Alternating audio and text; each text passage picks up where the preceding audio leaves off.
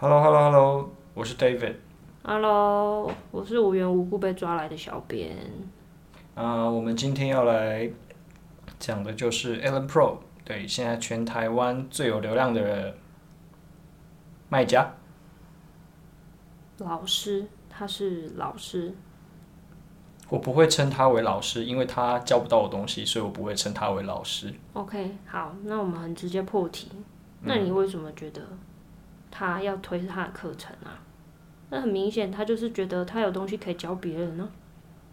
嗯，我觉得这个东西蛮有趣的，就是为什么我们要来讨论它的原因就在这边。因为其实，在我们想要做这一集的时候，已经有两个 YouTuber 已经做过，一个是志祺七七，一个是 Man's Game 王物质，然后 Alan，然后我们叫 Alan 老板好了，不然等一下后面又很容易两个，一个是 Alan，一个是 Alan，所以很容易会分不清楚。那两个都是以嗯 YouTuber 网红的角度去探讨说，嗯，他到底是不是诈骗？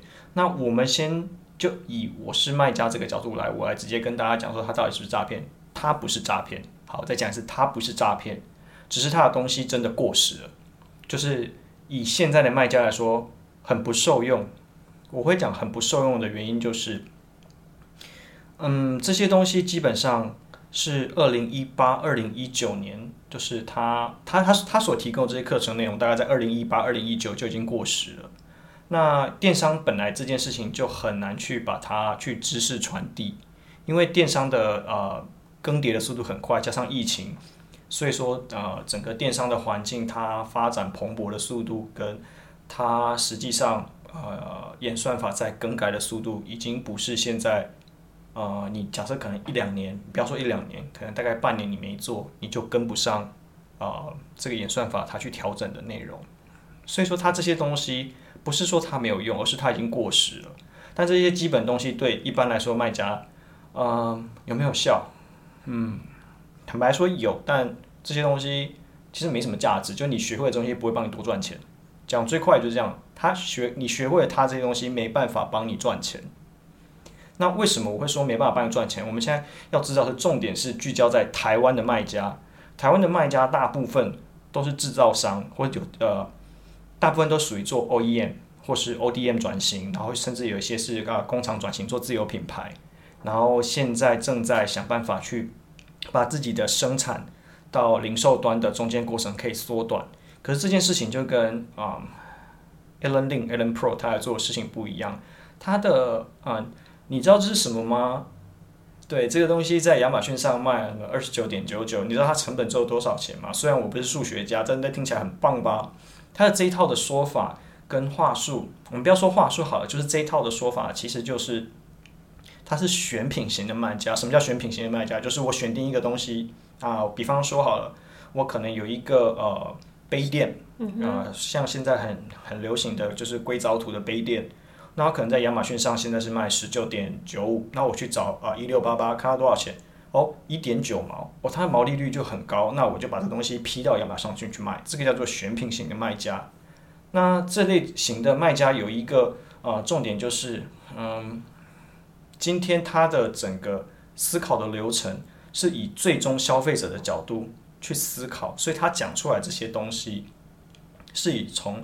销售的角度去，可是台湾的卖家不是，台湾卖家是以生产的角度，光讲一个点就是台湾卖家过不去，就是你光你的呃公司的整体的组织还有账务结构，你都是制造商，你的会计原则是成本会计原则，然后你的呃如果是做一般亚马逊的卖家，就他选品型的卖家的话。你可能是走零售的会计系统，所以说两套系统是完全不一样。所以你在思考时，为什么会说思考呃角度不一样？因为大部分现在的公司组织的设计，还有所有的流程的规划，都是按照你整从你从呃制造、排程、出货啊啊，应该说收款、回款，然后去进行一整个完整的账目呃完整的账期。可是零售不是，零售你有、它不会像是呃。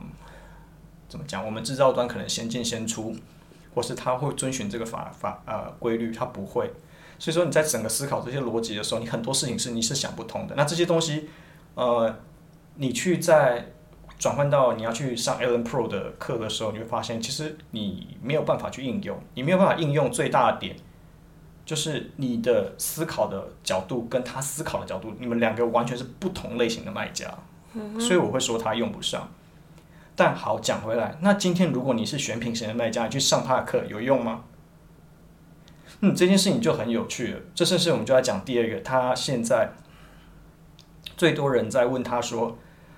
为什么他不公布他商商啊他的品牌的名称？大家说你你有本事你就公布啊！那我现在就问说，为什么我要公布？OK，那我会这样讲，呃，会问这个问题的人基本上应该是没有做过电商。那我会这样讲的原因，比方说我们不要说亚马逊好了，我们就说其他电商品牌也是。今天如果我知道你的店铺是哪一间？其实现在呃资料都很透明了，所以很多第三方软体可以协助去查说，哦，这个店铺月销量多少，这个店铺在过去这段时间做了什么事情，甚至你可以用呃呃看这个网页的 history change，你可以发现它到底是做了哪些更动，去让它的销量提升，这些你都抓得到。那所以说你当你把你的呃店铺名称告诉人家的时候，你等于就是把你自己的。所有东西摊在别人的面前，那这件事情我们不要说啊，这件事有多重要，我们不要说被模仿这件事情，被模仿这件事情还算事小。如果说因为知道这件事情而被恶意攻击，而造成你自己的呃销量不如以前，那是得不偿失的事情。所以说，当他说呃他不愿意公，不管他说了他说什么，他的家人、他的员工遭受到啊、呃、生命威胁这件事，我觉得这见仁见智。但是我就在商言商就讲一个。如果今天是我，我也会选择不公布我商店名称，因为今天要在亚马逊上啊、呃、做啊、呃、经营起一个好的商店跟品牌，其实没有那么的容易。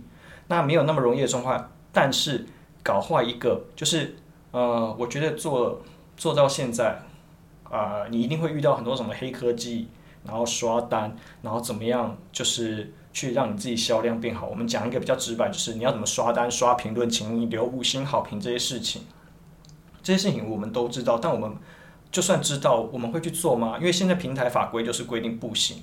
但是知道这些事情对我们什么用处，我们就知道怎么样去防御这些事情而已。嗯。可是当我们把我们自己公诸于，就是就是大家就是啊公诸于太阳下，然后让大家去审视的时候。你其实是很难去防御说哦，哪些是有心人，他真的要来攻击你，这件事是防不到的。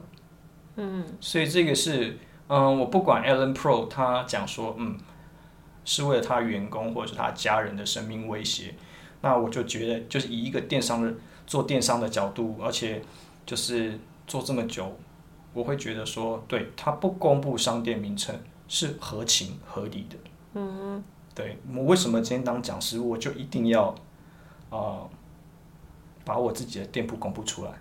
嗯，OK。但是我觉得大家提出的疑问也是很合理啦，因为他如果是讲说他是几位数卖家，然后他可以就是帮助大家达到就是各种很 fancy 的业绩，那我不知道他说的东西到底是不是真的，我当然会提出这种要求。我觉得大家也是合理提出疑问而已。我觉得这件事情就呃很有趣了。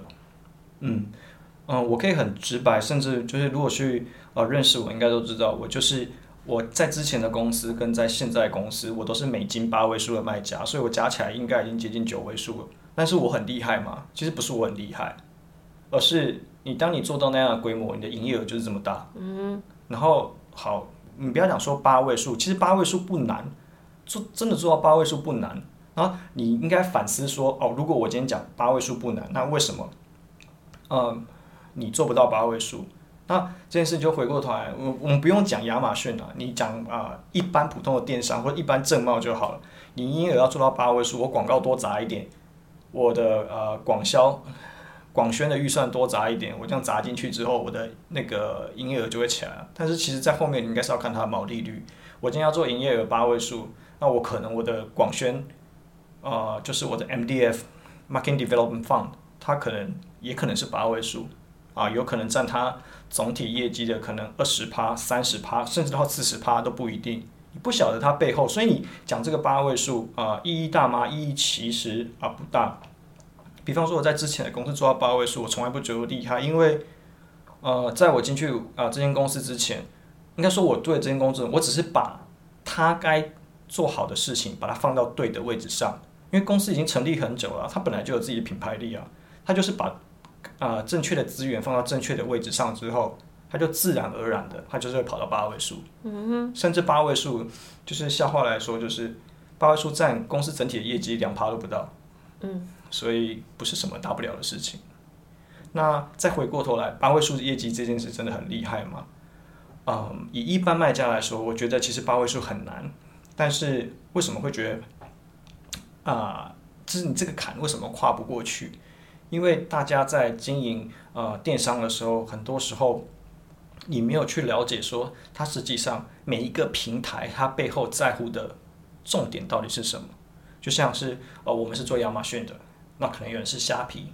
有的人是雅虎，有的人是 Momo，那有的人是必须，你必须要去很了解这个演算法，你必须要去很了解啊、呃、关键字 SEO，然后有的可能是你必须就是要低价，然后有的可能就是你要跟这个电商平台的 PM 很好，然后有的就是你可能要很积极的参加活动，每一个平台调性都不一样，所以说转换一个平台，呃，其实它的转换成本也是蛮高的，然后就会像我们之前我之前讲的，其实。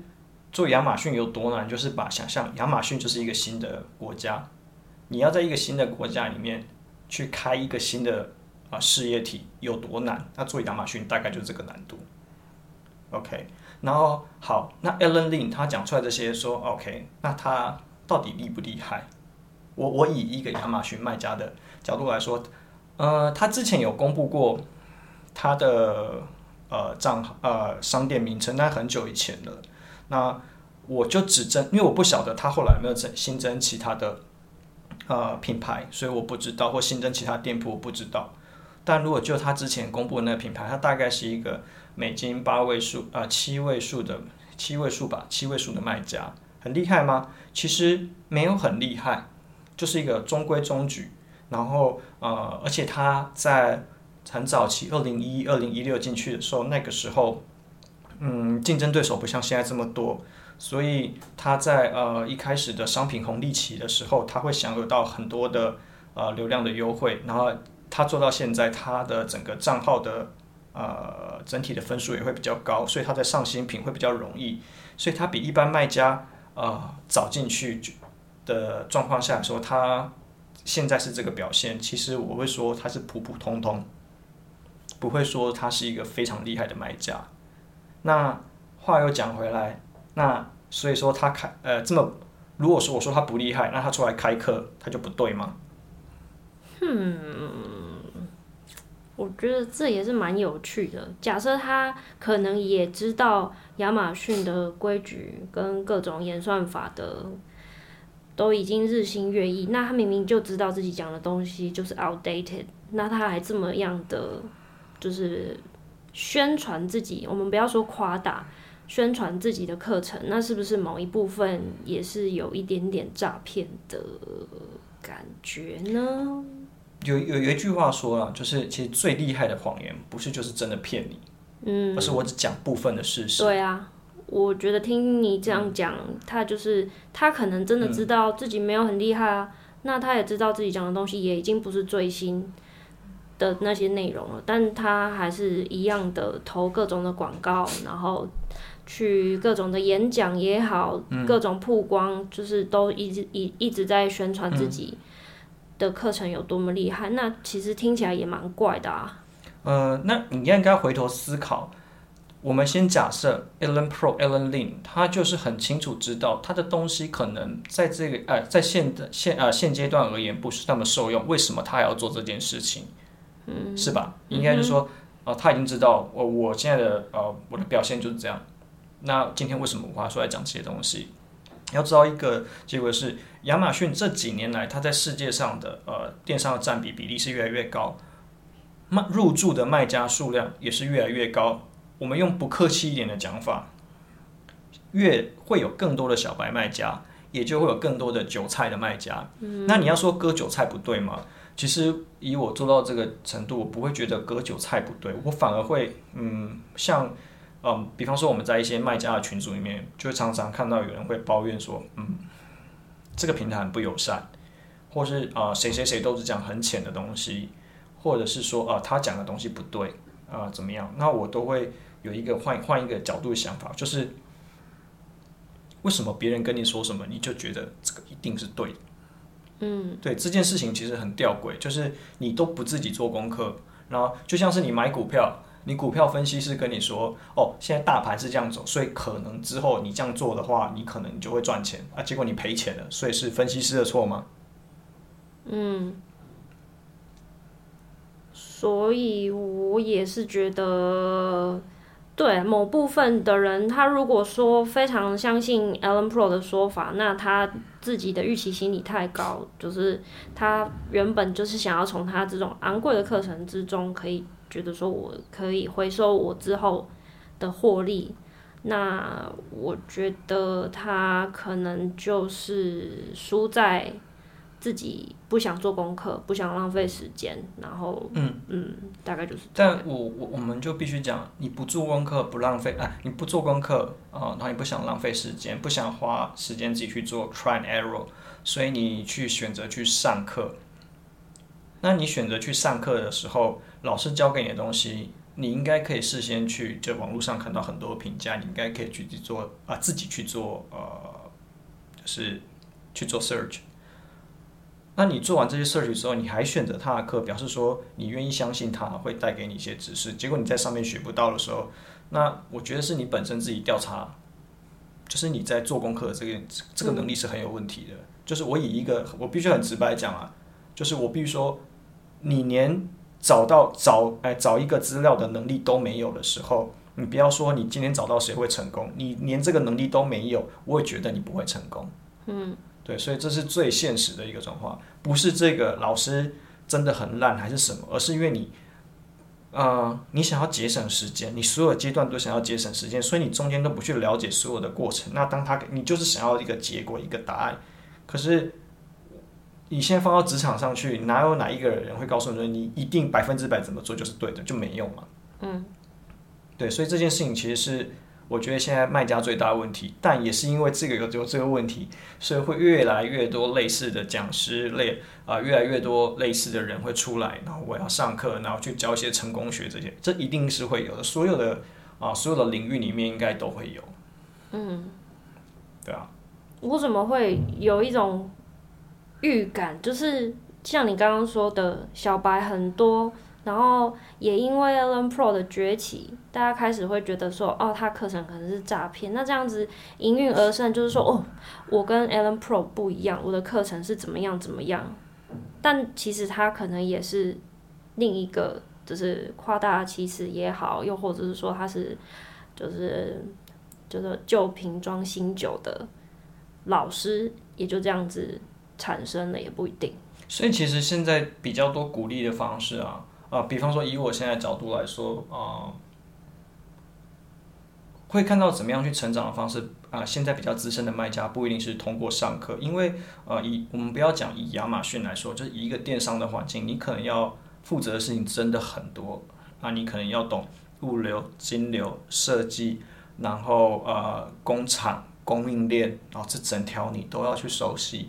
那你不可能一个人就可以理解这么多事情，所以你一定是会，我们会说，通常进来这个领域，你都是一个偏才，就是你可能某一部分比较厉害一点，偏才，不小心走误入歧途，走到了这条路，然后这时候你突然间啊学学学过大概一两年、两三年之后，你会变成一个通才，你每一个部分你都会，嗯，对，然后接下来。你要怎么样去啊内化或者是啊强化你自己在整个电商上面的领域？就是透过卖家互相交流。可能我的强项 maybe 是供应链，那有的人强项呃呃可能是设计，可能是文案，可能是做呃投广告。那大家就是这样互相交流去得出来的。那可是大家这时候都会有一个状况，就是这些卖家都很清楚知道自己要什么。嗯嗯，这才是有办法去成长，因为。这些开出来给小白的课程，就是开出来给那些就是我就是 no brainer，我就是想要很简单，就是很像是你就告诉我我要把钱投在哪一只股票上，那只股票就会赚钱。这现在概念上很多是这样子。嗯，我觉得好像这样讲起来好像有点怪，不过脑袋突然间有一个想法，就是嗯，Allen Pro 的这些课程是不是其实有点像我们亚洲人的填鸭式教育啊？就是我告诉你怎么样是对的，那反正你吸收了就就像补习班或者是学校老师，你把这个课本背熟，你把这个讲义看完。对，那那那我问你啊，填鸭式教育是错的吗？我不追，我才说不完全是错的啊。嗯，对，那填鸭式教育也教得出台大医科的人，然后、嗯、呃，现在现在这什么？就李远哲之后的什么什么教育？呃呃，这个好，呃、启蒙式教育吗？Anyway，就是。每一年就是那些厉害的人的比例都还是在那边啊，嗯，不会因为今天这个呃市场上或者是哦这些老师用了什么方式去教你，这些人就不存在，嗯，这些人会自己去找方法去找答案。现在应该就是要关心的是，你先不管这个教育体制，或是说现在市场上呃可能风气啊啊风气氛围是怎么样，这些所谓中间阶层应该最需要加强的是自学的能力。对，自己找到答案的能力，因为当你没有办法判断的时候，不如自学。嗯，因为很多看到卖家的状况，他可能呃会遇到说，我不敢问这个问题，我觉得这个问题问出来好像很愚蠢。嗯，所以说反而会不敢问。然后而且呃，可能有时候又是跨部门，然后你可能要去拜托其他部门的时候。啊，你也很难讲清楚这个责任到底是归在谁身上的时候，变说大家的能力就会在这边很模糊，都没有前进。所以说，反而就是比较好的建议，就是你放胆放胆就去问，因为电商上就是很多东西太杂了。嗯嗯。所以说，就是什么事情都去问，这个应该会是最好的方式。所以说，如果你今天要去判断一个老师到底好不好，你就一直问他问题吧。你问到他有一天他答不出你的问题的时候，那他大概啊这。你的问题的这个上限大概就是他的能力程度，你就可以你就可以理解了。他可能不一定是在这方面特别强，他可能在别的方面。那你也可以这时候反问他：诶，那我这个问题要问谁？嗯嗯。对，我相信，呃，这些资深卖家或是顾问没有真的这么呃没有良心到说呃还会去骗你啊？哎，有啦，还是有啦。对，这个这个就是呃之后电商鬼故事，我们就下一集下一集电商鬼故事，我们就可以来讲这些东西。对嗯，好，那简单做个总结，就是 EllenLin 它不是诈骗，OK，那只是他表达的方式，就像呃志祺七七，然后还有就是啊、呃、Ellen 老板，对 Ellen 老板说过的，他的这些表达的方式、宣传的方式，刚好跟台湾人讨厌的这个模式是很像的，所以我们会把它归类为诈骗，再加上他这个投广告投到不同的受众。就投到，应该说他应该是要投到亚马逊有做亚马逊的人，可是他今天是投到了一般大众上面去，所以当大家去莫名其妙接受到这个讯息，而且一直被这个讯息轰炸的时候，啊，这些疑问很自然而然就会出来，所以我觉得这这蛮合理的，所以我我觉得这边自己也给 Ellen 一个，我给他建议，他他他他应该算前辈了啦，我给他建议好像也没什么。She doesn't fucking care, OK？对，就是。以某方面来说，毕竟他上过 TED 的演讲，我们的什么小咖是连 TED 的演讲都没有。OK，不如刚好可以转型吧。我相信现在很多网红应该很想跟他合作。他现在应该是流量最高峰的时候，他可以转型做网红、电商网红，或是呃，对，讲难听一点，蹭流量不是什么，不是什么难看的，呃，不是什么一个不对的事，不对的事。对，以我们电商或是做呃 marketing 背景的人来说的话。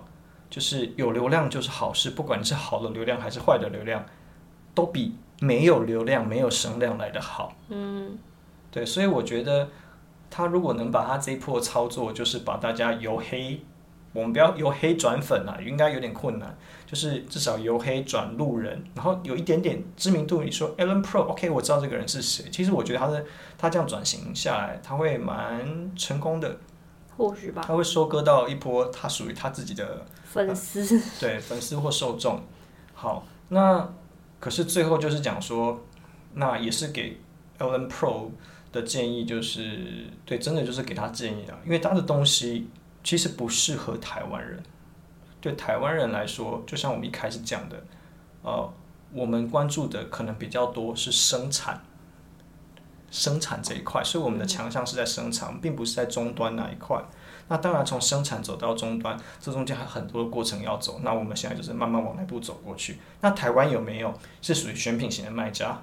有，但是我就是必须说，选品型的卖家，你就以毛利结构来看的话，那现在的呃市场，呃，你亚马逊对我来说毛利率就是不够高，嗯，所以我现在去看的话，我不如去选择其他平台，我去选择其他毛利更高的平台来操作会比较好。比方说虾皮，我我不晓得虾皮会不会毛利更高了，算下来，呃，比方说亚马逊抽成就十五 percent，那虾皮现在只有六 percent，然后再加上你做呃。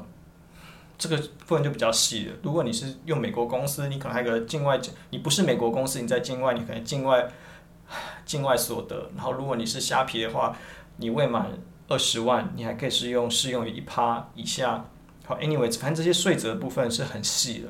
但我就是说，以台湾的卖家，我们还没有走到那个地步。那所以说，这些受众如果回过头来以台湾卖家，他真的要去做我们讲说做跨境电商走出去来说的话。现在第一步，他们所要面对的问题，并不是真的你告诉他们啊，这个市场多好多好多好多好，不是。台湾卖家现在所面临的问题是，我们的企业的所有组织跟我们的管理阶层都还没有准备好要去面对跨境电商带来的组织的改变，还有调整。他不晓得这个 impact 到底要什么程度，所以说他。现在就是要找很多很多的人来告诉他，说我到底该怎么调整。台湾现在还处在这个阶段，还走不到选品的那个阶段，台湾还没到那里。嗯哼。OK。那我觉得今天的结论应该就是希望所有的卖家，自己做功课。还有 Allen Pro 也是麻烦多多做功课，是吧？哎，我不会说叫 Allen Pro 多做功课，我相信他一定是有做功课的。呃。他能够 cover 这么多的，怎么讲？这么多的平啊，这么多的平台，他其实还有做 Walmart，它有做其他的，还有 eBay，然后他还要上 TED，然后他还要经营自己的广告，时间管理大师哎，对，他还要花时间去录音室哎，他要 take care 的事情太多，可是他这样做法已经在基本上像是在经营一个网红的模式再去经营了，所以说，那你要不要干脆顺势而为，就这样顺势操作下去，你就变成是、嗯、电商就副业就好了。嗯，他也自己说嘛，他把这个都 pass 给他自己的家人的。哦，是哦。对啊，okay. 他现在 Allen Pro 这个品牌是他自己成立的另外一间公司啊，他、哦、他们电商的这一块是他母公司的。嗯嗯嗯，好、哦。对，好，所以结论就是 Allen Pro 它不是诈骗。嗯哼。只是作为一个卖家，你必须要知道。什么东西对你才是有用的？嗯，OK。